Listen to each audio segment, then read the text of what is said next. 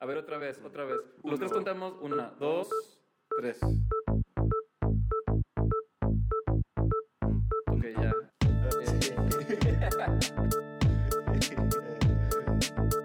Hola, mi nombre es Miguel Melgarejo Y yo soy José de Lado. y en este programa Ah. sacamos el diseño. Fuera de contexto. Pues mira, a mí me gustaría empezar un poquito para dar eh, contexto. Este, pues, ¿cuál fue la primera vez que yo escuché Gallo Negro? Así como para también para que la gente que tal vez no, no conoce la banda, pues qué onda, ¿no? Sonido Gallo Negro tiene 10 años ya, más o menos, ¿no? Sí, exacto. 10 Mm, años. Ajá. Yo me acuerdo que, sí, hace 10 años yo vivía fuera de México, yo vivía en Holanda. Y este. Y era bien chistoso porque viví como cuatro años fuera de México. Entonces, cuando estás fuera, como que siempre buscas estas como arraigo, ¿no? Y te pones a hacer que. Este. que quesadillas y a ver cómo puedes, y la madre. Y este. Y yo escuchaba un chingo de cumbia, así un chingo de chicha y. Y pues me llevaba con toda la banda latina, ¿no? De ahí de donde yo estaba. Y un cuate de Colombia me dice, güey, tienes que escuchar este pedo. Y me pone la de Boca Negra. Y pues me fui de nalgas.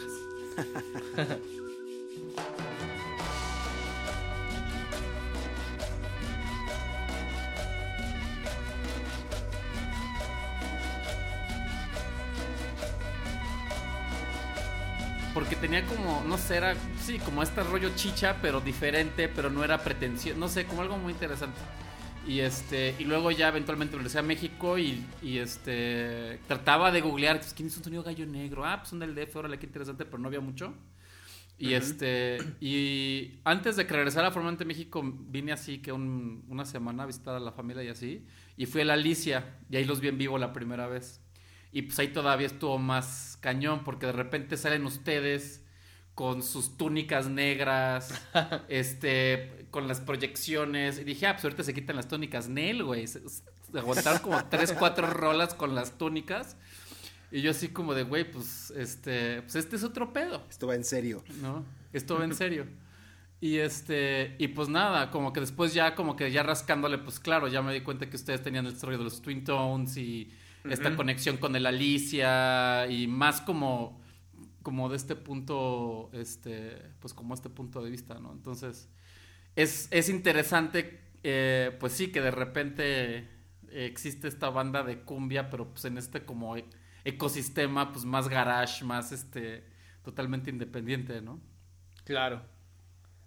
Sí, pues es como toda una reflexión, como es- esta pausa eh, también me ha ayudado y, nos ha ayudado, bueno, yo hablo por mí, pero como también a, a repensar, ¿no? La trayectoria de la banda, así como tú lo dices, y verlo desde muchos lados, porque eh, siempre no sé, o sea, Gallo Negro llegó en un, en un punto de mi vida donde eh, fue un, como un escape de- del tedio de, de búsqueda sonora, ¿no? Es- Ok. por- yo estaba como aburrido de, de escuchar, no sé, a los Strokes, o sea, no, era muy claro, ¿no? Que venían las décadas, no sé, los 60s y, y la psicodelia, ¿no? 70s y venía toda esta onda, lo que quieras, ¿no? Desde música electrónica hasta música disco y luego los 80s ya venía como una onda más new wave y luego los 90s siempre había como cosas saliendo, ¿no?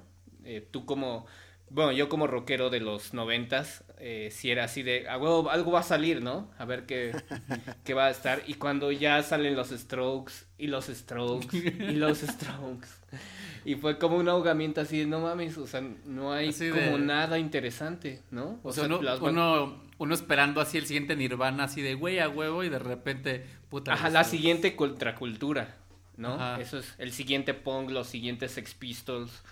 O sea, y no, y no llegaba. Y, y al contrario, o sea, veías MTV y yo a mí sí me tocó el, el cambio gradual de, de ver Headbangers y después ver Cristina Aguilera era así súper raro, ¿no?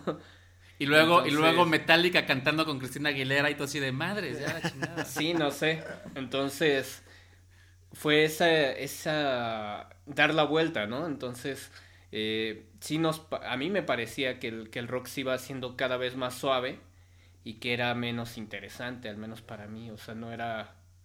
Eh, bueno, los Twin estaban como en otro, otra onda como de, de muy, en la onda muy surfer y estábamos en una etapa demasiado puberta también, ¿no? O sea, bueno, quizás ya no éramos pubertos, pero sí estábamos como comenzando en la, eh, en, pues en todo este rollo de, los toquines, de ser ya como vivir de alguna manera ya independientes, de poder desvelarte hasta donde quisieras, ¿no? Entonces, eh, los Twin vivieron una etapa muy intensa de eso, de, pues, de rock and roll, sin ser una banda de rock and roll.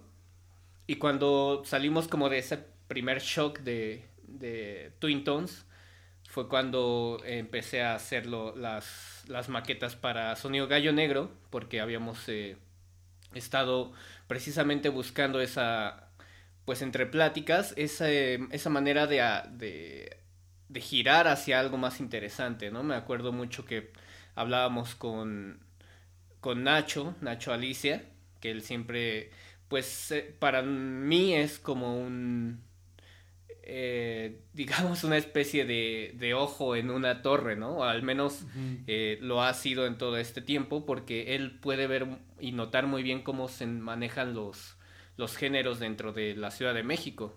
Y bueno, pues también... Es que, eh, es que la lista está cañón, porque un día tienes así que tocada de garage, el día siguiente tienes así freestyleros de hip hop y... No sé, como que está, o sea, pues sí, ¿no? Es como... Yo, Hace un chingo a mí me tocó tocar en el Alicia cuando tocaba punk rock. ¿Con quién tocabas? Eh, la, la, banda al sí, la banda. chafa. Nah, Pero a ver si me acuerdo. Nah, ¿No? creo que a ti no te tocó. A ver. Se llamaban, nos llamábamos Ten Cake. Ten Cake, no. Tocábamos, o sea, eh, veíamos para arriba mucho a los de Axpi, a los de 301 Izquierda, toda esa banda como que eran, este, el otro cuate con el que tocaba guitarra era muy cuate de toda esa banda y pues como que nos padrinaban un poquito. Ok. O sea, nosotros éramos los que abríamos en, el, en los toquines y pues nadie se subía. Todo el mundo estaba ahí, abajo. Órale. Entonces, pues sí, este yo entré como en ese inter, justo cuando, eh, no sé, empezó la, la movida surfer más rápido, entré a trabajar a la Alicia como ingeniero de audio, también para ayudar a los ayudar a la grabación de los discos, porque yo ya también hacía un trabajo en mi casa muy rudimentario, pero ya también tenía como conocimientos pues de audio, ¿no? Este, desde que pues estuve chavito, mis tíos me dejaron este los instrumentos ahí porque tenían un conjunto versátil y no tenían dónde guardar el equipo, entonces eh, le dijeron a mi mamá, este, guárdanoslos ahí un rato y pues yo mi casa de repente se llenó de consolas, de micrófonos, de baterías. Entonces em, empecé como a, a, experimentar, grabar yo mismo todos los instrumentos. Entonces ya tenía una noción de cómo se trabajaba un estudio, pero pues nunca tuve una educación de alguien, ¿no? Entonces esto me llevó a, a cuando me empecé a relacionar con los ingenieros de la Alicia y con Nacho, pues que, que vieran en mí como un, el, pues sí, alguien que les pudiera sumar, ¿no? Echar la mano cuando los ingenieros, los fuertes no estaban o algo así. Entonces así empecé como a trabajar. Yo creo que a... Eh, no sé si duré 10 años ahí, pero lo chistoso fue que nunca he salido, ¿no? O sea, yo me, me sigo considerando un alicio o alguien que trabaja ahí. Es, o sea, nunca hubo como un, eh, un rompimiento, incluso sigo, pues, eh, siendo muy, muy cercano de todos, eh, pues los alicios y, de la Alicia. Entonces, nada, eh, precisamente Nacho era, bueno, es como un, un, referente, alguien que está como encima de una torre y, ve que cómo están llegando las diferentes corrientes, diferentes tendencias. Entonces, eh, coincidíamos que, que la cumbia tenía un, pues un aspecto más, quizás más contracultural que el rock, ¿no? Hacia donde se estaba... Era más novedoso, sonaba más fresco. Si le decías a alguien que ibas a tocar cumbia, era todavía más agresivo si decías que tenías una banda de punk o, de una banda de metal, ¿no? Entonces, eh, sí coincidíamos en eso, pero no, pero cuando volteamos a, buscar cumbia, nos encontrábamos, no sé, a los Jairas o Ángeles Azules, que era, son más románticos, ¿no? Entonces, eh, pues en esa búsqueda eh, hubo unos discos que, que, Nacho consiguió, me parece, como en Tepito o, o algo, alguien que, que piratea, que hacías como sus recopilaciones sonideras y pues en, un, en una de esas nos, nos prestó un CD y fue así de, mira, escúchate esto, ¿no? Entonces eran puras rolas. Eso es lo que estabas buscando. Sí, porque, o sea, escucharlo era lo mismo, los mismos instrumentos que usábamos en, en toda la onda garage, ¿no? O sea, eran los guitar las guitarras eh, al estilo surf, eh, tenían los teclados, sintetizadores, la manera de las grabaciones era totalmente garage, así low-fi, ¿no? Súper o sea, te, cuando lo escuchamos te dejaban eh, pues impresionado. Y lo más cabrón era que no había información, ni siquiera había un tracklist del... de... Mm. pues de qué artistas eran, ¿no? O sea, había cumbias popularmente conocidas, pero que no sabía su nombre, como la cumbia de los pajaritos. No había Google, no había Wikipedia. Nos, entonces no sabíamos nada. ¿no? Sí, Se sentía como algo súper oscuro entonces, ¿no? De, cierta manera, me imagino. Como misterioso. Sí, y es que, es que exactamente ese fue el, el, sentimiento que nos hizo dar ese giro a Gallo Negro. O sea, por, vamos a buscar un nombre que, que sea igual de misterioso que, que esto que estamos escuchando, ¿no? Entonces, pues, pensando en, en, pues más bien, no pensando, yo cuando salía, no sé, a la tienda y algo así, eh, ahí donde vivo hay como un, un camellón, entonces siempre pateaba por accidente o como bolsas con gallos o algo así. Sí, o sea, si iba hacia las tortillas y había como plumas o... Pero era algo... Yo, yo, yo, yo, pensaba que de los otros gallos. no, no, eran gallos así, este, pues usados para ritual. Ajá, pero ah. sí, o sea, eran animales para trabajos de brujería o de magia. Y para mí era como un sentir demasiado similar a, la, a la cumbia, ¿no? Que es algo tan común, tan... Eh, que, que, al día a día lo escuchas en la pecera o, te encuentras un ritual ahí mágico, pero eh, no le, no le tomas como esa importancia, ¿no? Te acostumbras a, a, vivir en lo extravagante. Entonces, de ahí fue también el concepto de gallo negro de, sí vamos a hacer cumbia, pero la vamos a hacer de este estilo, no vamos a hablar de amor, no vamos a hablar de baile, porque ni sabemos bailar. No era un pedo sabrosito.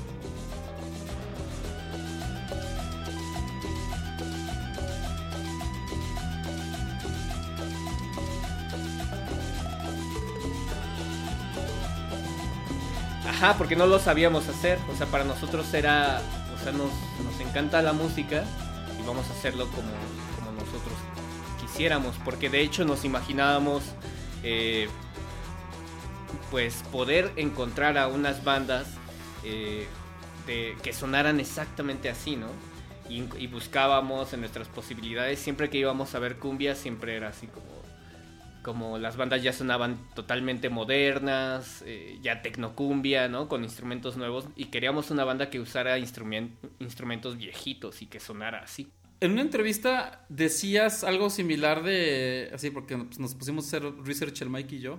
Ok. Este, y, dijiste algo que me llamó un chingo la atención porque decías que, la, que cuando estaban buscando como bandas actuales que tocaran cumbia, para ti sonaban muy reprimidas. Digo, creo que fue hace como 10 años que hice esta madre. Pero se me hizo muy interesante cuál es el sonido reprimido. Es como, es porque sonaban como contenidas o controladas o como sirviendo a un sistema más comercial en vez de como esta como cochinada que tenían los, como la chicha, un rollo así. No sé, sí, atención. Un ejemplo, Los Ángeles Azules tienen cumbias bastante sonideras, así de, de órgano. Una es la cumbia de las picaditas, que no sé si se llame así así la encontramos en, en no sé, en, en, alguna compilación sonidera y la hicimos cover y, y ese es el ejemplo, ¿no? El, el, sonar reprimido es cuando pues sí tienes que, que, mm, que, llegarle o pegar a la gente de un modo empático ¿no? Para vender discos el- y haces empatía en las letras, en el amor, en el contexto, ¿no? En los sonidos que sean más suaves. Si es Como querer complacer. Sí, y también a, a la id- idiosincrasia del mexicano, ¿no? Que es muy enamorado, muy, muy despechado por sus mismos errores que él, que él mismo co- comete y el- ese desdén que él mismo provoca. Entonces, para mí eso era la contención, ¿no? Que, que obedece a, a vender discos y a, y a vender música en, en México, porque eso es lo que consume el mexicano. Eh, digo, para mí era más importante hacer una cumbia, eh, no sé, súper con una ar- armonía eh, más eh, menos convencional, ¿no? Con escalas más exóticas, como es la, la cumbia de las picaditas, que también le hicimos ahí una- un arreglo con una escala más eh, al estilo árabe, que, que era como la influencia de Dick Dale que, que hacíamos, pero en los órganos. Y ese es el resultado. ¿no? Entonces, de eso hablo cuando, cuando escucho que se oyen contenidas. Y, y para entender un poco, pues, ¿cómo era tu relación eh, con la música? ¿De dónde venía ese, ese desapego por quizás no hacer algo 100% necesariamente agradable o comercial? Mm, no lo sé, siempre creo que el, como el ejemplo de los artistas de, de mi familia, siempre, al menos de los, mm, digamos, de mis tíos, la influencia más directa es mi padrino, que, que se llama Alejandro, Alejandro Flores, es, eh, es músico, pero también es, eh, es, mm, digamos, artista plástico. Él da eh, clases en la Academia de San Carlos y trabaja sobre, sobre esmalte en fierro, ¿no? Órale. Entonces él siempre escuchándolo lo que como como sus pláticas o sus comentarios siempre era así de, ah, es algo muy fácil, ¿no? O pintas puros colores o, o es algo muy... Pues es que si tocas alegre siempre vas a... Obviamente siempre te van a a contratar o vas a vender, o sea, no lo decía en un, en un tono como frustrado, ¿no? Pero sí muy visionario, como de interés artístico, ¿no? De, de hay mucha gente haciendo cosas bonitas para vender, y tam- pero también hay alguien haciendo cosas más potentes.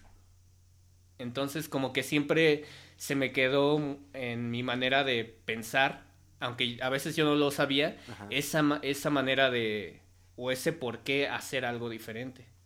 Y bueno, así fue como, como dije, voy, bueno, voy a hacer cumbia, pero no la voy a hacer al menos para bailar, sino va a ser como en otro contexto. Y así fue como, como empecé a hacer pues casi todos los proyectos que, que tengo.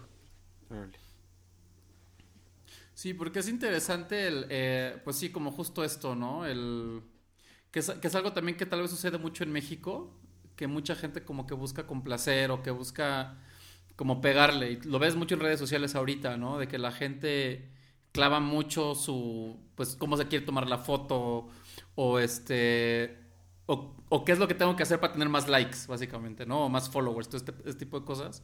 Pero hay otro tipo de arte que es más, este, no sé si la palabra sea auténtico, tampoco no quiero caer en clichés, pero que es como más honesto y tal vez no va a ser así como súper popular, pero la gente que le, que sí le gusta es como súper fan, ¿no? Y, y así pasan con un chingo de bandas también, ¿no? O sea, este, no necesariamente de cumbia o así, pero pues, de punk, de rock, todo ese tipo de cosas. Pues siempre es como este rollo cuando estás chavito y ves, no sé, la primera vez que escuchas, no sé, una banda de, no sé, los Ramones, dices, no mames, que esto se puede hacer. Y te cambia el chip, ¿no? O este, o sí, o, o un, un chavito hace 10 años cuando escuchó por, por primera vez sonido gallo negro dijo, ah, cabrón. Este, cuando voy así al, al- al- a la fiesta con mi familia, escucho, no sé, la, la banda tropical, pero luego escucho esto y así como de, pues me resuena más. Digo, no sé. Siento que eso es interesante. Sí, es. eh, pues es una. Siempre es el, de- el debate, ¿no? Entre qué tanto sacrificas para agradar o, o para. o para vender. Eh, creo que ese es eh, algo que todavía no se ha podido controlar y que lo quieren seguir haciendo mediante algoritmos, mediante todo lo que te puedas imaginar, ¿no? ahora viene como la tecnología que va a influir en el pensamiento, ¿no?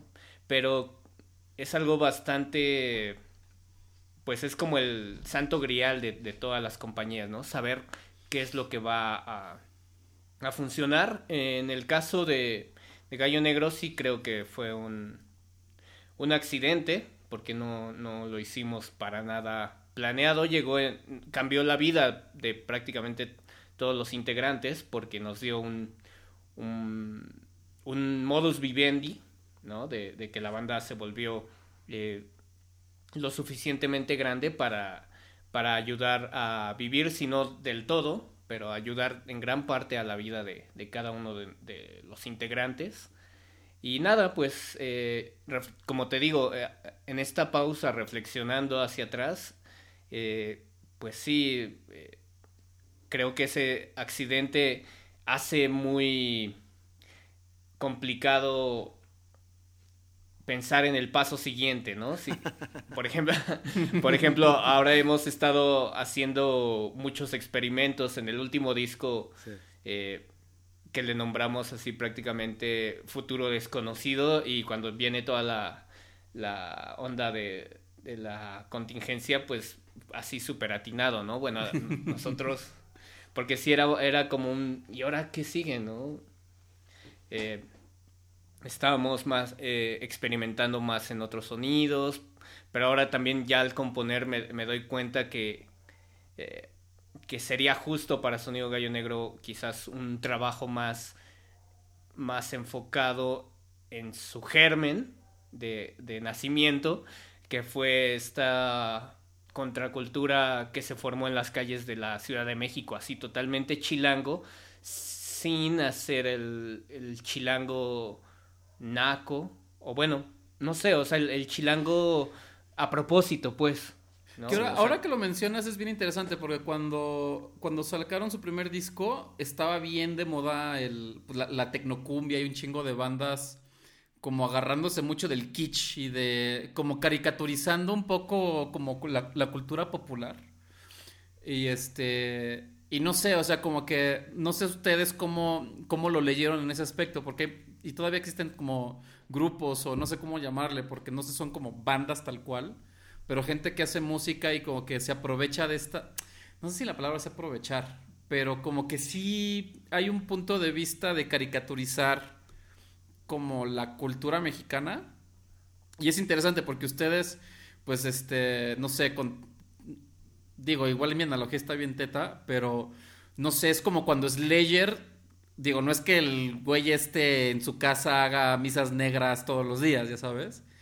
Pero tampoco se burla del satanismo, es más como un pedo para choquear a la gente y para que te saque de onda, pero medio te, te... Pero también te llama la atención, como un filtro, por así decirlo. Así voy a hacer que las tías o las morras así fresas no escuchen Slayer porque pues ya ven ahí el Cristo decapitado. Pero la gente que como que pasa eso, dice, ahora pues está interesante. No sé si lo mismo pasa con Gallo Negro.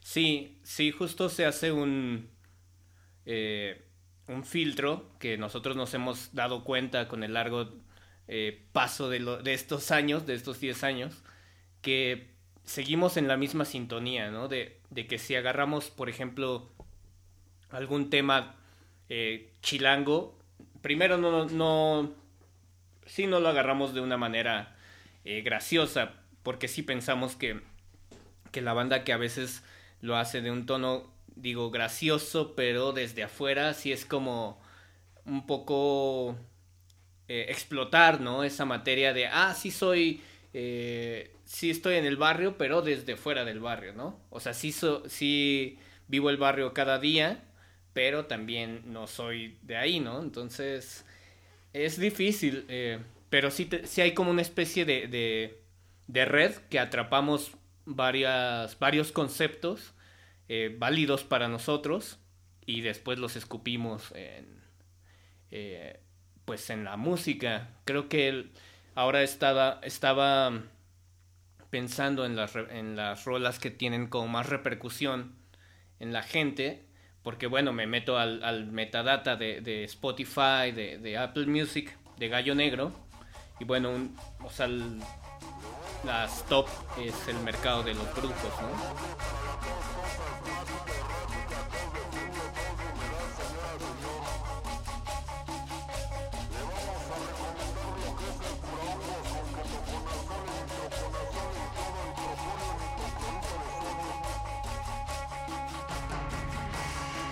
Las han pedido para para películas eh, o sea esa canción aunque musicalmente es mm, digamos muy Está heavy esa canción, ¿no? O sea, sí está. sí o, es- o sea musicalmente es muy muy sencilla también la, la idea de ese primer disco fue tratar de hacer de sonar a, a sonidero no hacer tocar lento, tocar con notas muy graves, aunque, o sea, tener el, el órgano cuando los sonideros rebajaban estas, eh, pues los discos, los discos de acetato, tratar de sacar ese, ese sonido con una banda en vivo, ¿no? Entonces, eh, cuando pienso en, el mercado de los brujos, fue algo muy natural, porque era, eh, bueno, fuimos a buscar ahí al mercado de la Merced y encontramos eh, un señor que nos regaló un CD así todo rayado, de esos de, de los de los merolicos.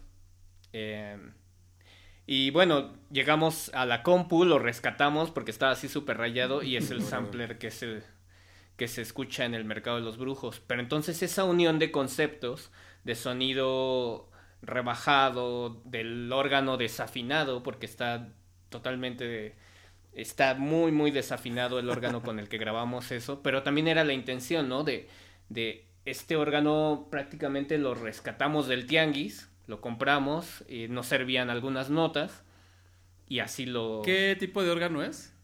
Es un Easton, es un japonés, eh, um, es antes de que Roland empezara a fabricar como ya cosas, es el pre-Roland y este... Y nada, o sea, es uno de los órganos que hemos ido coleccionando eh, y con eso tocamos la primera temporada hasta que ya dio. Ah. Este, ahorita sí prende, pero sirven como tres notas, ¿no? Entonces, pero justamente a lo que ibas, o sea, esa unión de conceptos de- del sampler, del, del nombre, o sea, te, no sé, te, te proyecta una imagen sobre las cosas chilangas de, pues de México misteriosas, ¿no? O sea, fue una, pues no sé, dentro de nuestras mezclas, digamos la más potente, porque si la analizas, bueno, yo la trato de analizar ahí, eh, pues sí es la, la más potente de, unión de conceptos, es la más clara también, ¿no? Entonces también a veces es, si sabes una fórmula, ¿para qué también tratar de reproducirla, ¿no? O de la, o de la misma manera. También, ahorita que platicas la- un poco del contexto de cómo surgió esta rola, se, se siente un poco como que pues no es nada más sentarte a, a- a- componer, sino es toda esta historia detrás de cómo llegaron a algún concepto, de, de cómo encontraron un objeto para, para poder incorporarlo. ¿Es siempre así normalmente su proceso creativo o, o- o cómo sería el proceso creativo general de- para generar una rola? Sí, estamos como trabajando al mismo tiempo, o sea, siempre estoy como apuntando ideas, eh, estoy aprendiendo música, estoy comprando instrumentos. Nosotros somos de las bandas que grabamos nuestros propios discos, o sea, yo grabo en, en lo que era mi casa, que ahora es el estudio, eh, ahí se han grabado prácticamente el 90% de los discos de, de Gallo Negro, de Twin Tones.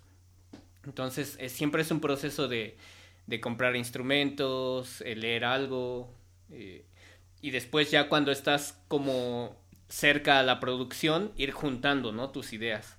Ah, pues esto puede quedar con esto, o este sampler que grabé a lo mejor aquí.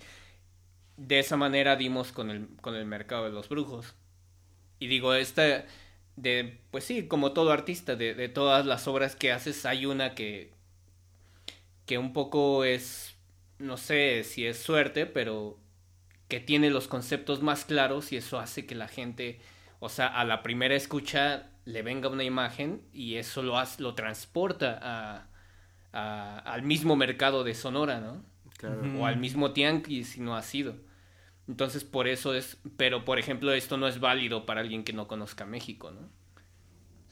O a lo mejor sí, sí se ha documentado, pero solo quien ha estado eh, y sabe que es el mercado de los brujos y, y puede, no sé, recordar esa experiencia y, no sé, es, es chido como analizarte, pero a la vez no porque, no sé, siento que uno tiende como a, revisar esa fórmula y, y pues es lo que te digo, o sea, cuántas rolas o cuántas disqueras no han dicho aquí está la fórmula y lo empiezan como a... Que, te digan, ay, quiero, quiero un disco, te- ten toda esta lana, quiero cinco mercados de los brujos. Diferentes. Pues ya se pierde el chiste, ¿no? Ya es como. Sí, porque empiezas a, a sobreexplotar todo. Y de hecho, pues sí ha habido, o sea, he, he visto banda que usa exactamente el mismo sampler. ¿no? ¿Neta? Sí, o sea, quizás no el mismo, no el, no lo mismo fragmento. ¿Pero que la, pero que la pero sacan de parte- su canción o.? Sí, en una cumbia. Y digo, es válido, o sea, cada quien está haciendo, pero digo, también cuenta mucho la primera, pues, la primera rola, ¿no? Eh, de algo que escuchas. Y no lo digo porque yo la considere la, la primera esa, sino, o sea, eh, ya cuando se desdeña mucho una fórmula, una manera de hacer las cosas, pues ya va perdiendo como el, como el interés. Pero bueno, esa es la que me, como que he tratado de, de analizarme. Que es que algo que, que, te queremos preguntar, Mike y yo, este, tanto en Twin Tones como en Sonido Gallo Negro, y regresando esta vez que los vi con sus tónicas y que siempre usan como uniforme, este, como que se ve que tienen muy claro un concepto. Pero no, nada más eso, son como bien disciplinados en mantener ese concepto. Y eso es difícil verlo en, en bandas de música en México. No, o sea, en Estados Unidos, no sé, tienes estos güeyes, ¿cómo se llaman? Este. Los Aquabats, que son así como que están hasta en personajes. O este, los Straight Jackets, que es a hue- O sea, que cuando los entrevistan se ponen la más. Es como, como un tema más como de showbiz profesional, ¿no? Pero con ustedes es, no sé, cuando ves Twin Tones, que es siempre como este rollo western, Ennio Morricone, pero salen ustedes vestidos como western, ¿no? Y Sonido Gallo Negro, pues también como que es este rollo de uniforme, de este, pues sí, de, que haga sentido todo esto. Entonces, me- como que nos gustaría como que nos platicaras cómo salió como esta, digo, igual suena medio acá, pero esta como disciplina de, del concepto y cuándo te das cuenta cuando ya no jala o cuando ya como que ya es como disonante lo que, lo que se están buscando. Bueno, eh, pues surge por, por la herencia de la escuela de música instrumental y en específico de, de las bandas sesentas, ¿no? O sea, eh, los, los primeros como en hacer eso me parecía que eh, toda esta escuela de, de los años sesentas, ¿no? De, de ser los Beach Boys, de ser los Ventures, de ser los Shadows, siempre era como un icono, entonces pues lo heredamos de ahí porque nos manejábamos en pues en esa en esa oleada, ¿no? Entonces pues no sé, eh, siempre se nos quedó hacer esto con todas las bandas, ¿no? Con Twin, con, con Gallo, con Espectroplasma también, que es otra banda ahí que tenemos guardada, pero es una herencia de eso, de, de actuar como, como si somos los, los algo y todos salir iguales o algo así. En alguna ocasión salimos diferentes y ahí precisamente vimos que no tenía tanto, tanto impacto, ¿no? Porque cada quien interpreta pues la cumbia como quiere, ¿no? Claro. O sea, para alguien es ponerse bermudas adidas y para alguien es salir con camisas sesenteras y para alguien es salir con un, eh, no sé, con un jersey de los Bulls de Chicago, o sea, no sé, lo que queríamos era recordar esos, esas bandas como más, eh, pues sí, más viejitas, entonces es como una, un- una manera de, de, alus- de aludir a esa, a esa manera de actuar en los espectáculos de, de esas bandas. Pero también como en la parte musical, ¿no? De que, este, otra vez, en estas como eh, entrevistas que estamos escuchando, me, me llamó mucho la atención cuando estaban diseñando sonido gallo negro que estaban experimentando. A ver, primero, a ver, necesitamos tal instrumento. No, sabes que este sample, pues como que no va. Y, y creo que para, para, para nosotros es bien importante como estas como decisiones que ustedes tomaban, que tal vez es como que estoy buscando algo, pero sé lo que no quiero. Exacto. Y es, y es, y es pa' padre porque es muy fácil ser ocurrente y el de que, ay, a huevo, le voy a poner tal madre. Es como un poco sin sentido. Porque ese tipo de cosas también no nada más suceden con, con, cuando compones música, pero también cuando haces diseño o cuando haces arte.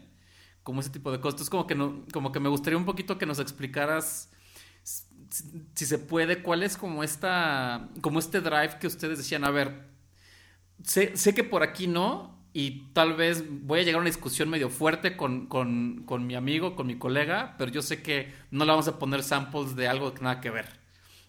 Es que es bien, bien raro porque nunca hemos, bueno, casi nunca hemos tenido esa discusión porque la gente involucrada en Sonido Gallo Negro, eh, la mayoría, la mayoría compartimos como el mismo gusto de, de o el, mismo sentido común. Entonces hemos llegado al punto de que, eh, pues no sé, que yo compongo y, y, nadie me está como revisando así de, a ver tu rola, a ver, quiero escucharla, ¿no? O a, la, el último disco eh, sugerí una canción que tenía una letra en, en maya, en quiché, y digo, la rola no es, el mercado de los brujos no es tan popular, pero también todos entendieron que, que esa manera de, acercarnos como a, a, la onda prehispánica es muy a la onda de sonido gallo negro, que no es de como de alguna otra manera que podría desentonar, ¿no? Como algo más hippie, quizás, que no digo que esté mal, sino no sería, o sea, votaría mucho. Entonces, yeah. ahora, pues gracias a eso, pues hemos durado 10 años, estamos casi los mismos integrantes y ha habido algunos cambios ahí por, por otras cuestiones que no, que, que no son peleas, pero eh, nada, estoy muy contento y, y, y, mirando hacia atrás es, somos muy afortunados y soy muy afortunado de haberme encontrado a estos compañeros artistas y musicales porque han compartido y hemos compartido un mismo, una misma visión, entonces hacia eso no casi no hemos tenido eh, discusiones. Cuando hay alguno, pues ya eh, no sé, lo, lo, analizamos bastante bien, pero la verdad es que el 95% de, de, de, todo lo que hemos hecho no ha tenido como esa, esa onda. De, de sí, no, sí, no. Qué suertudos. es un acuerdo común. Oye, eh, Gabriel, yo te quería preguntar, ¿hay, ¿hay alguna canción que por la historia, el contexto y demás sea como muy querida y especial para ti que nos puedas compartir? Um,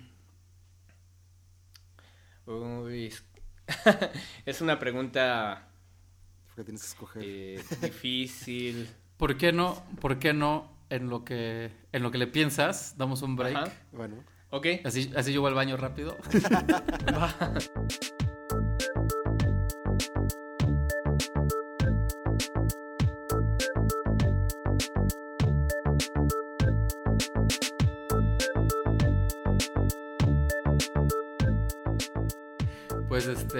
a ver, estamos de regreso. Estamos de regreso y dejamos, te dejamos una pregunta que no sé si tuviste chance de inventar algo.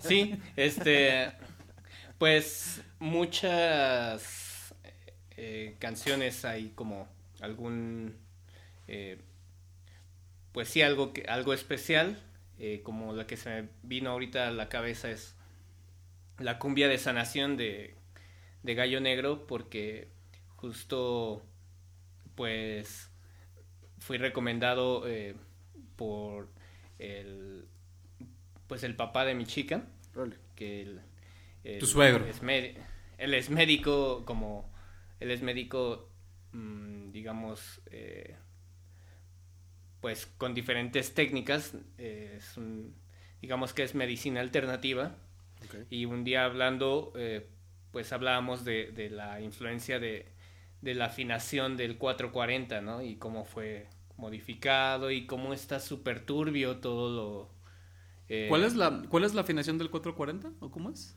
Sí, es como un estándar internacional que dijeron a partir de esta frecuencia vamos a afinar todos los instrumentos Mm. en el 440 Hz, que es un La, es el, digamos, el, el La como central o de referencia que se toma para afinar todos los instrumentos y orquestas y todo eso. ¿no? Es el que toca el güey del oboe antes de empezar así en una Sí, en una orquesta.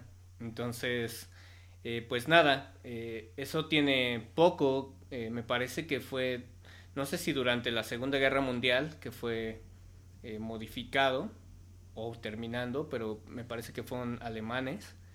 Eh, y bueno, o sea, hay una controversia ahí de, de que si mueves esta afinación la pues la música resuena eh, de manera diferente y bueno a recomendación del, del papá de mi chava eh, pues me hice a la tarea de, de hacer una rola en 432 Órale. que, es- que era la afinación más eh, que se usaba antes de que fuera el, el 440 es una afinación más baja pero bueno yo con todas estas ondas de tener el estudio y estar como experimentando ahí en cosas acústicas o sea sí es totalmente eh, comprensible que, que si tú mueves una afinación vas a hacer resonar eh, pues las, las cosas de diferente manera, ¿no? Porque simplemente los cuerpos todos tienen una una frecuencia fundamental, ¿no? O sea, mi esqueleto, por ejemplo, si alguien detectara mi, mi frecuencia y generara esa frecuencia, yo empezaría a, a vibrar durante así, no sé, o sea, hasta el grado de si le suben, pues me pueden hacer explotar, ¿no? Era como los lo que hacía este Tesla en, en su rayo de la muerte o el puente este de que se tambaleó por el viento. Y bueno, para no Ujú. hacerse las largas. eh, No, pero dicen, dicen que también hay una nota específica que te dan ganas de ir al baño, ¿no? pues Se no llama sé, The Brown Note. Puede ser, eh, pero sí tiene mucho sentido, porque si te hacen, si haces resonar eh, los, pues, algún objeto, si tú detectas la frecuencia y la, y la reproduces de una manera muy alta, pues haces vibrar lo que, lo que sea, ¿no? Entonces, al hacer esta, esta canción, pues de entrada, eh, todo el estudio, toda la casa empezó así como a, a vibrar, ¿no? Sobre todo las estructuras metálicas, al mismo volumen, que, o sea, era un volumen bastante fuerte, pero al ¿Y era, grabar esa y era canción... más bajo? ¿La nota era más baja? Es más baja, pero tampoco es tan bajo. O sea, es como si tú lo escuchas y es. ah, o sea, es, es algo. O sea, es que es interesante también porque si, to- si desde la Segunda Guerra Mundial todo tiene, digamos, la misma frecuencia, pues todo fue construido y todo fue hecho y todo fue como hecho en esa misma frecuencia, ¿no? Y cuando la cambias, pues Sí, hay algunos instrumentos que se pueden afinar, por ejemplo, los sintetizadores, guitarras, pero hay teclados que ya no tienen esa opción, entonces ya, ya te chingaste, ¿no? No, ya. Pero nada, el eh, después viene como el sismo de, este último de, la Ciudad de México y mucha gente también empezó como a agarrar la, la cumbia de sanación para como no sé había como comentarios que, que decían que si ayudaba o si los hacía como sentir mejor y todo eso entonces Oh.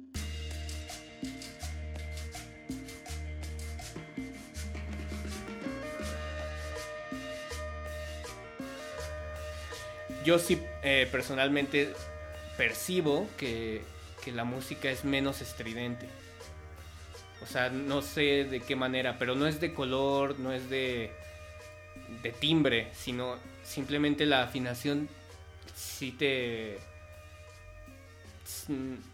es más agradable a, a- a ser escuchada, ¿no? Entonces, obviamente en vivo es complicado bajar al Claro. 432, pero sí, o sea, yo lo escucho en, en ya los resultados y después pongo la mayoría de la música a 440 y sí hay un- una diferencia como de de percepción hacia el cuerpo.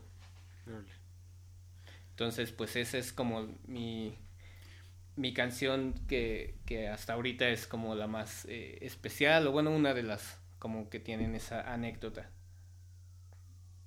Y una pregunta para la gente que no tiene ni puta idea, como yo. Pero este proceso, por ejemplo, eh, ¿cuánto tiempo te tomó? O sea, desde de, de empezar a experimentar hasta que ya se terminó la rola. ¿O les tomó? Mm, pues en realidad no mucho, porque fue como... eh, fue durante el proceso de, composición del disco de Mambo Cósmico. Entonces, o sea, yo ya tenía la idea de, de hacer la rola, pero no existía, digamos, la rola.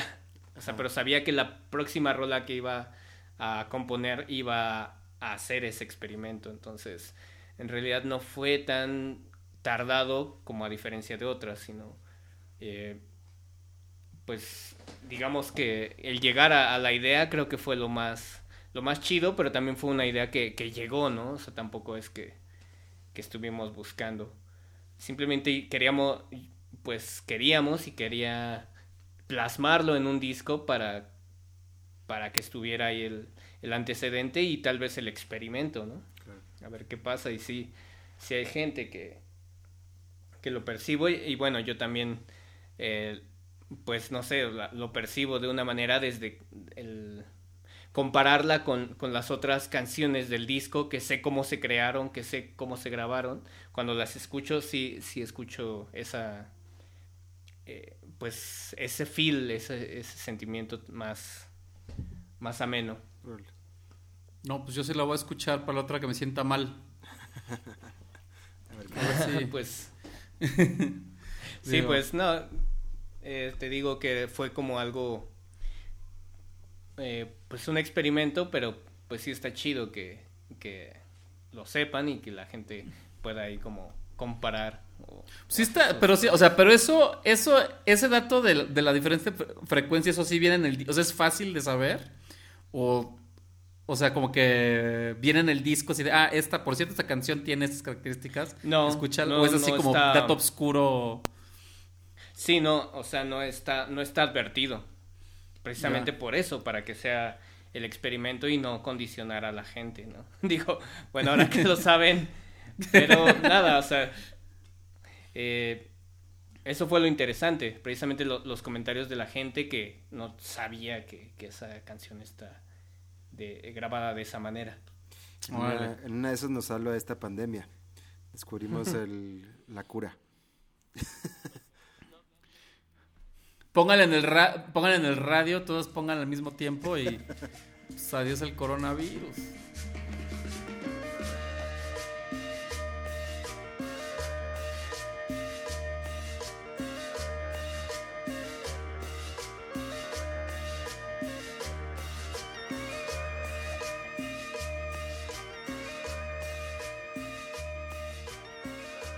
Sí, pues eh, yo creo que sí hay como un campo eh, también ahí en, en, de investigación muy chido en, en, en, la cuestión médica sonora, porque tiene totalmente toda la lógica, pero también hay mucha, digamos, fake news o algo así. O sea, hay bastantes artículos que, que te revuelven todo, ¿no? O sea, como el, ¿cómo lo llaman al, de esta, a los fake documentals? O, hay una manera, yeah. ¿no? Que haces todo un documental como con datos verídicos, pero después al final le pones que es falso. O sea, dices, ah, te engañé. Ya. Entonces le das el giro a todos estos estas cosas para nada más para provocar ahí una, un tema de que güey, no no era, o sea, que fácil es engañarte. Sí, ajá, te digo todos todo los datos ciertos y al final te digo, esto es una broma. Y entonces toda la gente queda pues digamos, tiene esa excusa, ¿no? Ah, no sabías que el documental de Netflix era broma. Pero nada, este, creo que... Pero esta pues... canción no es broma, esta canción sí es así, tiene ese, ese, ese aditamento. Sí, sí, pues nada, eh, creo que vamos a llegar a, a, un punto donde ya nada, nadie tenga la certeza de que es cierto y que no. Entonces, también está chido que, que uno lo compruebe, ¿no? Sí. O sea que Oye, y, y, en ese sentido, eh, digo, no sé si tengas una respuesta, pero eh, ¿cuál es el, rol de, de, la música en, y, en- y el arte en estos, en estos momentos, ¿no? O sea, ¿tú cómo lo ves ahora que estás, que nos platicabas que están ahorita haciendo un par de cosillas a distancia y tal? eh, ¿Qué rol y qué importancia tiene la música, la experimentación, el seguir haciendo cosas en este, eh, en medio de una circunstancia compleja, incierta y demás? Bueno, como manera de expresión, eh, y, eh, creo que es súper válida, o sea, dejar como un, un documento de esto se hizo durante la pandemia o esto lo, lo hice porque, no sé, aprendí a hacer esto durante mi cuarentena, como, como documento histórico, artístico, y también como motivo social, o sea, creo que el, el ánimo del, del, ser humano y yo creo que muchos lo estamos viviendo así eh, desde que no puedes salir a la calle y cuando sales o sea sientes ese como como esa gran diferencia no creo que el, el- el arte tiene todo eh, pues es lo que va a rescatar del, tedio al, ser humano no creo que esa es la, importancia de no perder pues las artes en, en todo este confinamiento y creo que una vez que ya el ser humano se pues ya puede como como saciar sus, sus necesidades básicas ya puede como plasmar lo, lo que pues lo que piensa o, lo que sufrió para, para todo eso y pues nada, y, eh, desde las pinturas rupestres está eso demostrado que es mm, el arte no, o sea, nunca deja de aparecer, ¿no? Y es interesante lo que dices, porque para toda esta banda que dice que, ah, es que el arte no es esencial, pues ahorita si no tuviéramos arte, pues ¿qué estaríamos haciendo, no? O sea, eh, todas las películas que la gente ve, toda la música que la gente escucha, los libros que las personas, pues, pues es, o sea, entonces, este, pues es muy importante al final del día, ¿no? Sí, lo que pasa es que también el arte masivamente ya está como no sé, como ligado a la al entretenimiento desechable. Ya. O sea, tú ves Netflix y te entretienes, pero además ya no, has- ya no haces nada con ello, ¿no? O sea, es como una bolsa de papas sabritas, ¿no? O sea, no es una película como de... Que no te nutre. o- Sí, o sea, que, que sí te cambia el chip, ¿no?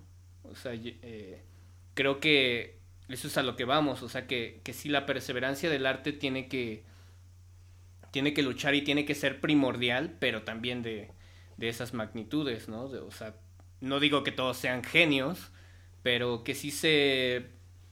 mm, no sé, que, que haya más contenido de calidad y no, no tan enfocado a pues a las grandes ventas, ¿no? Porque a final de cuentas es lo mismo que una papa sabrita, o sea, la es para nada más entretenerte y, nada, pero no te nutre, ¿no? Es, es, es como arte chatarra. Entonces, pues sí, sí es bastante importante. Creo que tú eres el primer músico que, que entrevistamos en este podcast. Sí.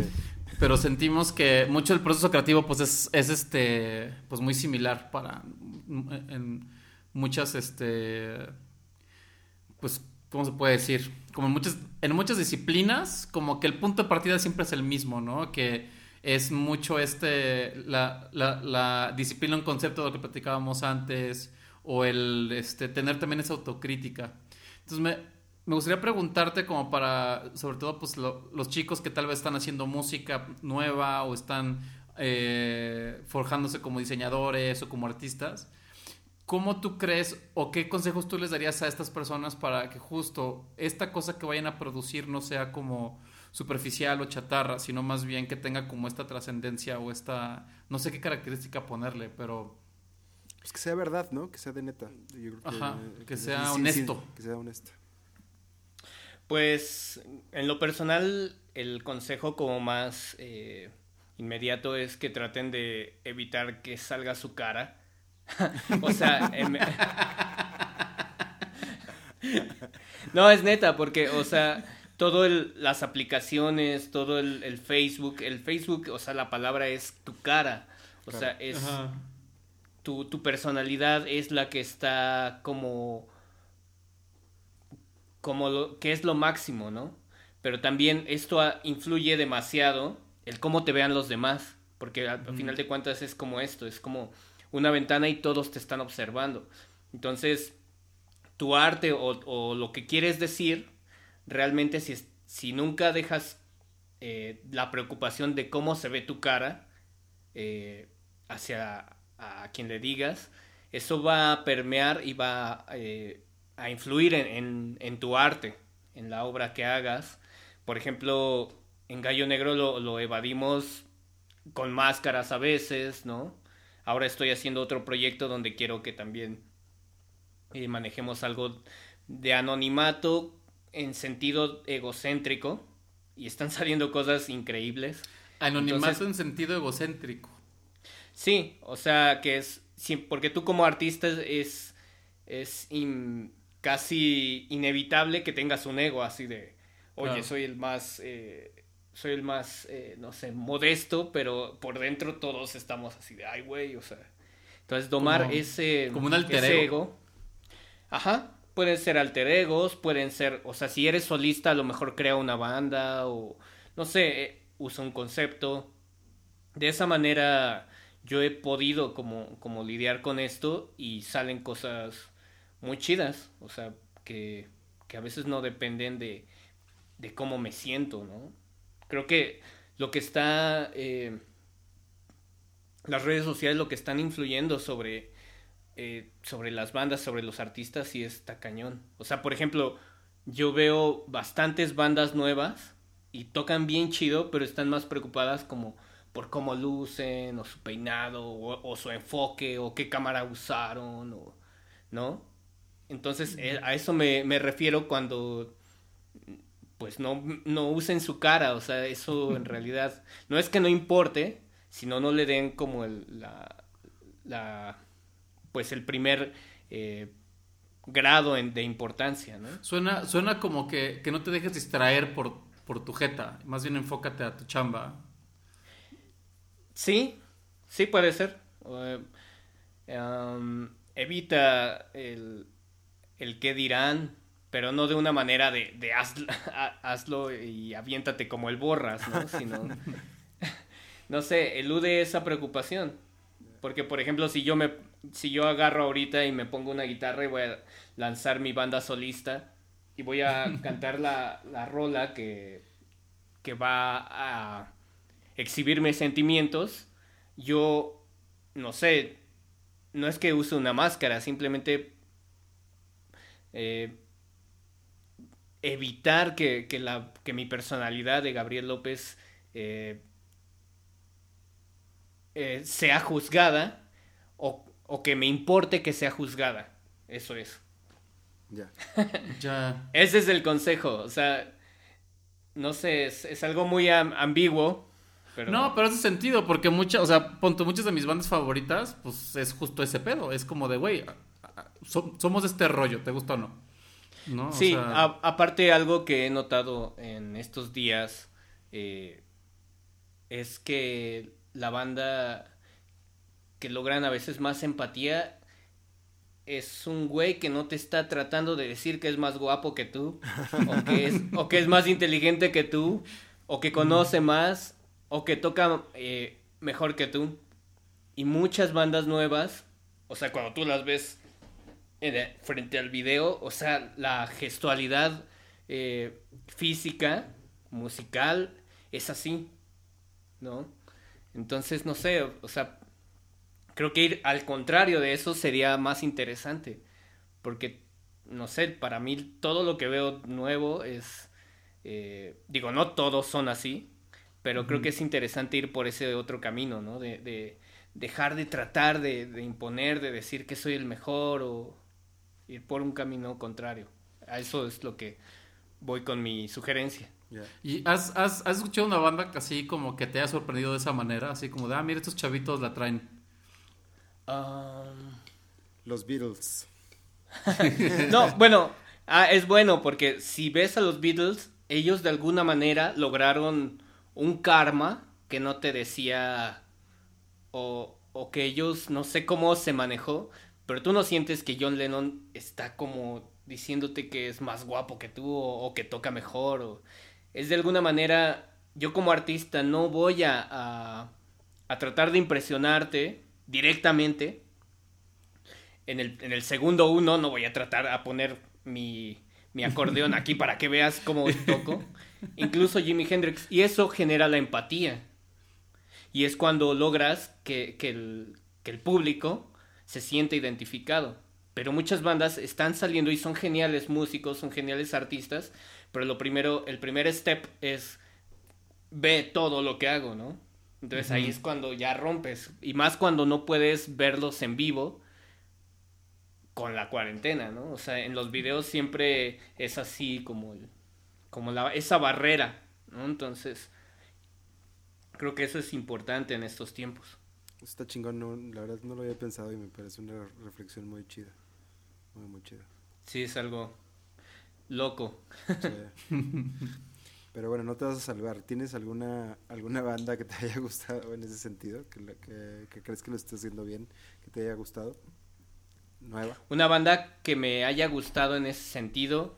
uh, es que no escucho muchas cosas actuales. Órale. ¿Qué escuchas? No demasiadas cosas, pero cosas que siento que, que pueden alimentar mi trabajo de compositor. Claro. ¿no? Estaba escuchando un poco a Satie, estaba escuchando, bueno, hace poco a, a Can, una banda de, de, de Alemania, y aparte fue bien chido porque pude como echar un palomazo con, con su cantante legendario hace eh, casi un año. Oh, wow. Entonces, ha- he estado estudiando un poco la música experimental que se hacía y que se. que.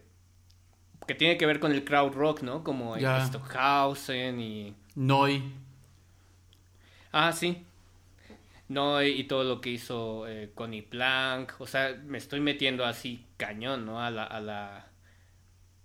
a la raíz de Kraftwerk. Y, y pues tristemente te enteras de que Kraftwerk es Kraftwerk porque tuvo que hacer un chingo de... Bueno, no tuvo que hacer, sino que, que mutiló un chingo de, de cosas. Y es lo que te digo, ¿no? O sea, eh, es bastante interesante como, como alguien, un país de posguerra y toda una juventud, eh, pues que había vivido un- una situación de guerra, cómo, cómo mantiene esa, esa identidad, ¿no? Que no querían ni, ni sonar yankees, ni sonar eh, eh, de Reino Unido. No querían sonar ni Beatles, ni Kings, ni Rolling Stones, ni, ni blues. Y entonces lo que ellos decían era, pues el único camino que nos queda es al espacio. Entonces empezaron toda esta onda cosmich y toda esta onda cósmica, una psicodelia diferente a la de San Francisco. Eh, entonces estoy buscando un poco ahí, este, algunas... Es, es interesante porque si, si, si vemos los discos de Gallo Negro, como que el, el primero decías, ¿no? Que es como mucho, este, como la cumbia sonidera, ¿no? Lo, este, la chicha, como muy claro. Pero conforme han, han ido avanzando, también como que se ha ido, se ha vuelto mucho más complejo, ¿no? Toda la, como lo que ustedes están haciendo. Entonces primero empezaron con mambo y luego como con temas un poco más, pues sí, musicalmente más complejos tal vez, ¿no? Sí, más complejos y, y nada, te, te hace reflexionar, o sea, es, es chido como hacer una autocrítica. eh, y es lo que te decía, a lo mejor Gallo Negro ya eh, se merece un, buen trabajo en su germen, ¿no? Porque nos hemos ido alejado también, nos hemos ido alejando de, la primera, eh, digamos, regla por la que nació Gallo Negro. Y quizás podemos retomarla, pero de alguna manera diferente, más interesante, o, con más conocimientos, no sé. Pero nada, o sea, si escucho, pues, algo que me es funcional en, en, en mi cuestión de compositor, porque tampoco tengo mucho tiempo para, para escuchar música, ¿no? Porque también soy eh, ingeniero y también mezclo todo lo de gallo negro y, y mi trabajo es estar recibiendo ondas sonoras. Entonces, mi, mi tiempo para escuchar música sin el cansancio auditivo es limitada. Claro. Entonces, por eso a veces aunque quiero escuchar discos viejitos o que me gustan un chingo, así de este lo voy a poner 10 veces, no sé, aprovecho ese tiempo para, para encontrar cosas. es difícil. Suena, suena un poco como extraño porque es como seguir chambeando. ¿No? Sí, O es sea, que si eres, eres, si, bueno, yo mezclo muchos discos, entre ellos los míos, o siempre estoy eh, con el sonido, en- no en los oídos, siempre estoy dándoles chamba. Entonces cuando quiero escuchar música ya no tengo la misma disposición que alguien que se para en la mañana, ¿no? Y al contrario, si me pongo a escuchar música y luego llego a mi chamba, ya llego con un cansancio auditivo. Entonces, eh, es bastante complicado porque siempre tengo que estar como reposando. O sea, a veces siempre estoy así como reposando. Pero en realidad sí, porque te saturas y ya es desagradable. O, o haces tu chamba mal, estás mezclando y ya no pierdes la percepción. Me ha pasado un chingo, ¿no? Un- Una pregunta, ¿te, te ha pasado de repente que te, si- que te sientes como físicamente mal cuando de repente hay como muchas, o sea, como que te dan náuseas o algo así? ¿Cómo? Ajá. eh, Cuando... eh, sí, porque pon tú, yo, yo cuando de repente estoy así como jugando con cintes y de repente llega así como demasiado, como que me mareo. Como que me dan náuseas y este y hasta me desoriento así como de que, o sea, pero no, pero no, no de sentarme chido o psicodélico no, güey, así de que de que, ay, güey, me tengo que sentar. Sí, no es el cansancio de estar pendiente a tantas cosas. O sea, es el cansancio auditivo, o sea, no puedes estar más de... O sea, yo con una hora y media de sintes, o sea, ya tengo para descansar, no sé, o sea, para no saber nada de sintes en ese día, Ya. ¿no? Entonces sí es una fatiga, o sea, sí es una chamba y no es que estés, eh, pues, haciendo la contaduría o todo eso, es, un, es una chamba que, que fatiga y que si trabajas fatigado es peor, ¿no? Porque empiezas a, a- a escuchar erróneamente. Entonces, sí es, es complicado es- escuchar música cuando tienes que tener todo, todo el tiempo eh, los oídos ocupados. Ya, ya, ya. Oye, eh, yo me quedé pensando, eh, o sea, me imagino que debe ser un sentimiento muy chingón el poder compartir y tocar, hacer música enfrente de gente y esa conexión que se siente especialmente también con esta música que, que, mm, si bien no es tradicional, sí tiene como ciertos tintes urbanos o de conexión que igual no podemos tener con música que es más anglosajona, supongo, por, por, por, decirlo de alguna manera. Eh, digo, no sé si nos pudieras compartir algo sobre ese sentimiento o cómo, cómo es esa dinámica entre ustedes cuando ya eh, están tocando y compartiendo con más gente lo que hacen.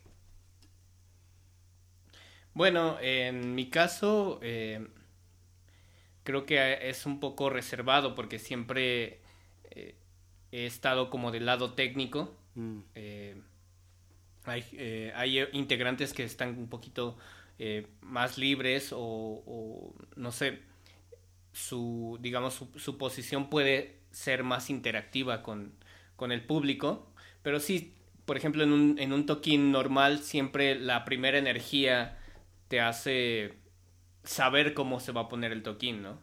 O sea, hay toquines que entras con toda la energía y, y el regreso, el rebote, es como... va decreciendo. y entonces el toquín se vuelve, ¿no? O hay, hay toquines que esperas nada. O sea, que te subes así como... Ah, ya me quiero ir. Y, y de repente te, te regresa una energía muy, muy cañona, ¿no? Entonces...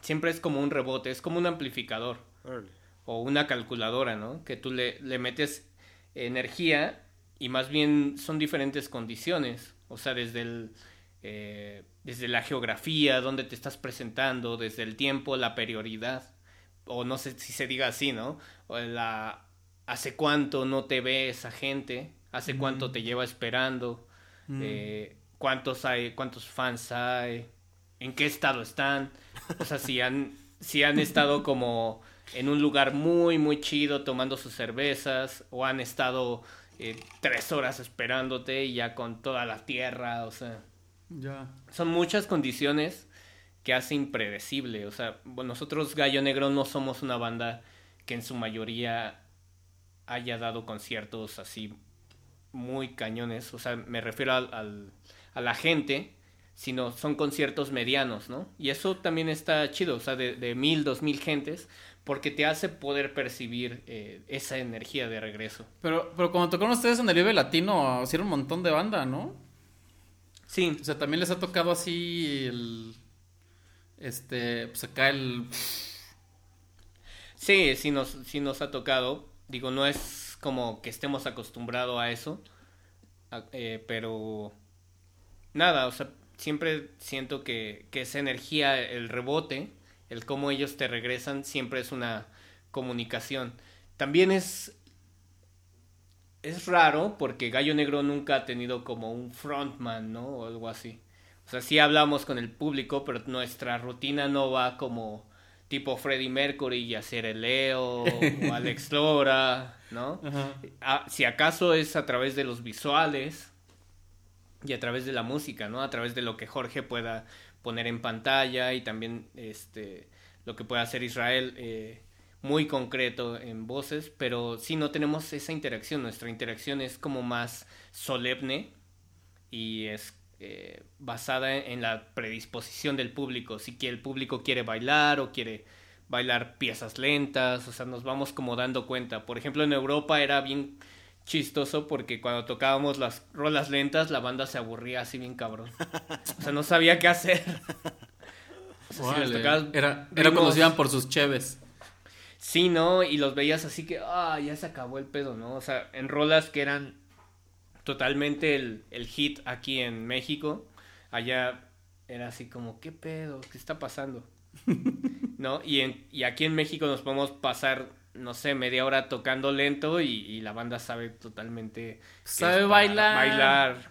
Pues es que tuvo a la tía que le enseñó y pues es el momento Exacto. de, pues, de, de, de, de traerte la chamacona y pues ya. Ahorita un amigo en, en, en Suecia me dice que, así que le pregunté si están en cuarentena y me dice, no, güey, aquí vivimos viviendo en distanciamiento social desde hace años, porque así es la gente. Sí, aquí la gente no se toca, no se saluda, se queda en su casa, entonces Todo normal. Sí, ves cosas iguales. A mí lo que me llama la atención también de, de, de, de tu banda es el, el cuate del güiro. Porque siento que esa es la chamba más pesada, güey. O sea, hay que tener una- un brazo como de, de- como de tenista que tiene un brazo más mamado que el otro. Porque, o sea, está, porque está en chinga, el- así. Y pues es, es, es lo que lleva todo también, ¿no? Sin el güiro se cae todo el rollo, ¿no? Sí, hasta de la manera que estamos instrumentados eh, y, y compuestos a, a esta altura, sí es como una guía bastante peculiar de Gallo Negro eh, y sí es una exigencia física tremenda que, bueno, eh, pocos guiristas he, vi- he visto como, como él, pero nada, sí es, digo, es...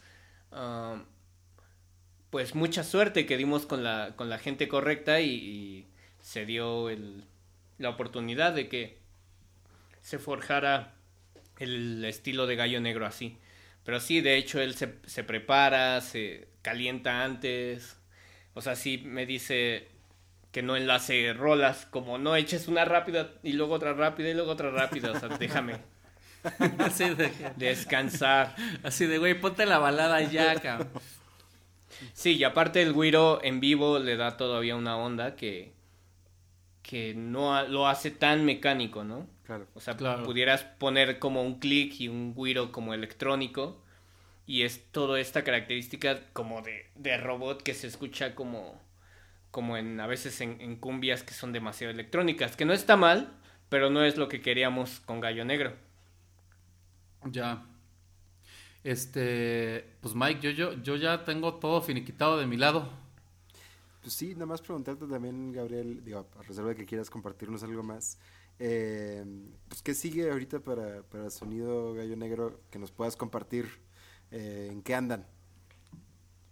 Bueno, pues te digo, estamos como en un proceso de reflexión. Este año iba a ser como pensado para, eh, pues, para precisamente revalorar como el, el inicio de la banda, ya que son los 10 años.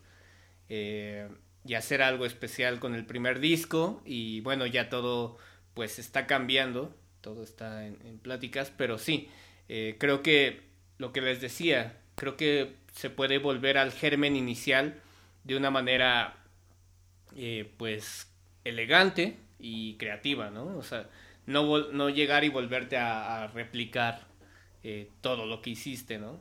Porque es muy... mm, no sé, hay como siempre una... Una cosquillita de, de, de volver a hacer lo que si ya te funcionó, eh, por ese camino, ¿no? Entonces, Es el camino fácil, ¿no? Así, la receta. Pues sí, eh, digo, no nos gustaría, y a veces es, es más eh, triste cuando lo haces o se intenta y no funciona igual, ¿no? Porque te faltó algún ingrediente que no estuviste consciente. Sí. Entonces, creo que nos gustaría, y a mí me gustaría retomar esa, esa esencia de, Gallo Negro, que era como el, el- el ser chilango, pero de alguna manera verlo un poquito más, eh, no profundo, pero como, con- más solemne, ¿no? Sin abusar del chiste, sin abusar de lo que sabemos, ser más sensato y, y volverle a dar un giro. Eso creo que es lo que nos gustaría hacer. Pues suena súper chido. Yo ya tengo ganas de ver qué onda. Sí. Sí, pues ya tengo un montón de tiempo para estar trabajando. Sí, no, yo en en serio creo que sea lo que sea a través de Sonido Gallo Negro o, o de los Twin o de algún otro proyecto que tengas, sí creo que es súper hasta heroico en estos momentos poder seguir generando cosas y, y compartiéndola con, con la banda. Así que bueno, ojalá se dé y, y muchas gracias. Gracias y pues espero pronto tener nuevo material para que escuchen. Buenísimo. Y este, no, y en serio también que, así, la verdad que yo estaba bien emocionado esa entrevista. Ya, ya, ya te lo dije cuando nos ayudaste en el TEC, pues que, pues sí, los he seguido desde el día uno y pues también te quiero agradecer por todo el trabajo que han hecho, porque la verdad creo que ha sido, este, digo, pues lo, lo chido de la música es que te acompaña en las buenas y en las malas, ¿no? Y este... Y pues la, y la neta, pues mucho de la, de la música que ustedes hacen, pues literal me ha acompañado en, en situaciones muy chidas en situaciones pues que uno necesita también escuchar esto. Entonces, pues, pues sigan haciendo este trabajo increíble, la verdad que inspira mucho y este y pues este y pues nada, este a ver cómo nos vaya después con todo esto de la pandemia. Pero Pues este, sí, ojalá salga pronto, eh, salgamos todos pronto y, y podamos revalorar. Creo que lo, lo chido de todo esto será que cuando salgamos sí, ve- sí veremos como, como una diferencia, ¿no? Es como casi un estado de guerra y pues sí, nada, ser introspectivos con cada quien y, y mirarla pues a todos y a nosotros mismos de una manera diferente. Es lo que vamos a intentar musicalmente también con Gallo Negro, entonces pues nada, creo que esto se en lugar de que se venga la recesión y se venga la caída de la de, de valores y todo eso que ya sabemos, pero también crecer como humanidad, cada quien creo que es el- la meta y es lo que estoy intentando artísticamente, entonces pues es el mensaje. Amén. Buenísimo. Pues sí, pues nos, no- nos quedamos con este bello pensamiento más optimista de todos los que he tenido desde como Claro. dos semanas. Este, y pues nada, pues muchas gracias. Ok, pues gracias a ustedes. Nos, nos estamos escuchando, como decimos en... Ah, sí. Pero aquí aplica más, porque sí nos estaremos escuchando. Fuera de contexto es editado, producido y todo lo demás por Miguel Melgarejo y José de Lao. De nuevo, muchas gracias a Gabriel de Sonido Gallo Negro por esta increíble charla. Si quieres saber más de su banda, solamente googlea Sonido Gallo Negro. En, ya sea en Spotify, en Apple Music, donde sea, lo encontrarás. Ahora, si quieres seguir a nuestro podcast fuera de contexto, búscalo en todos lados como FDC Pod y aprovechando que estamos pues encerrados en la cuarentena y todo esto, recomiéndanos con tus amigos que también les gustan los podcasts. Si nos escuchas por Apple Music, danos un review y pues las estrellas que crees que merecemos, que me imagino que son más de 5, 5 es el límite. O en Spotify danos follow. Esto nos ayudará muchísimo. Nos estamos escuchando.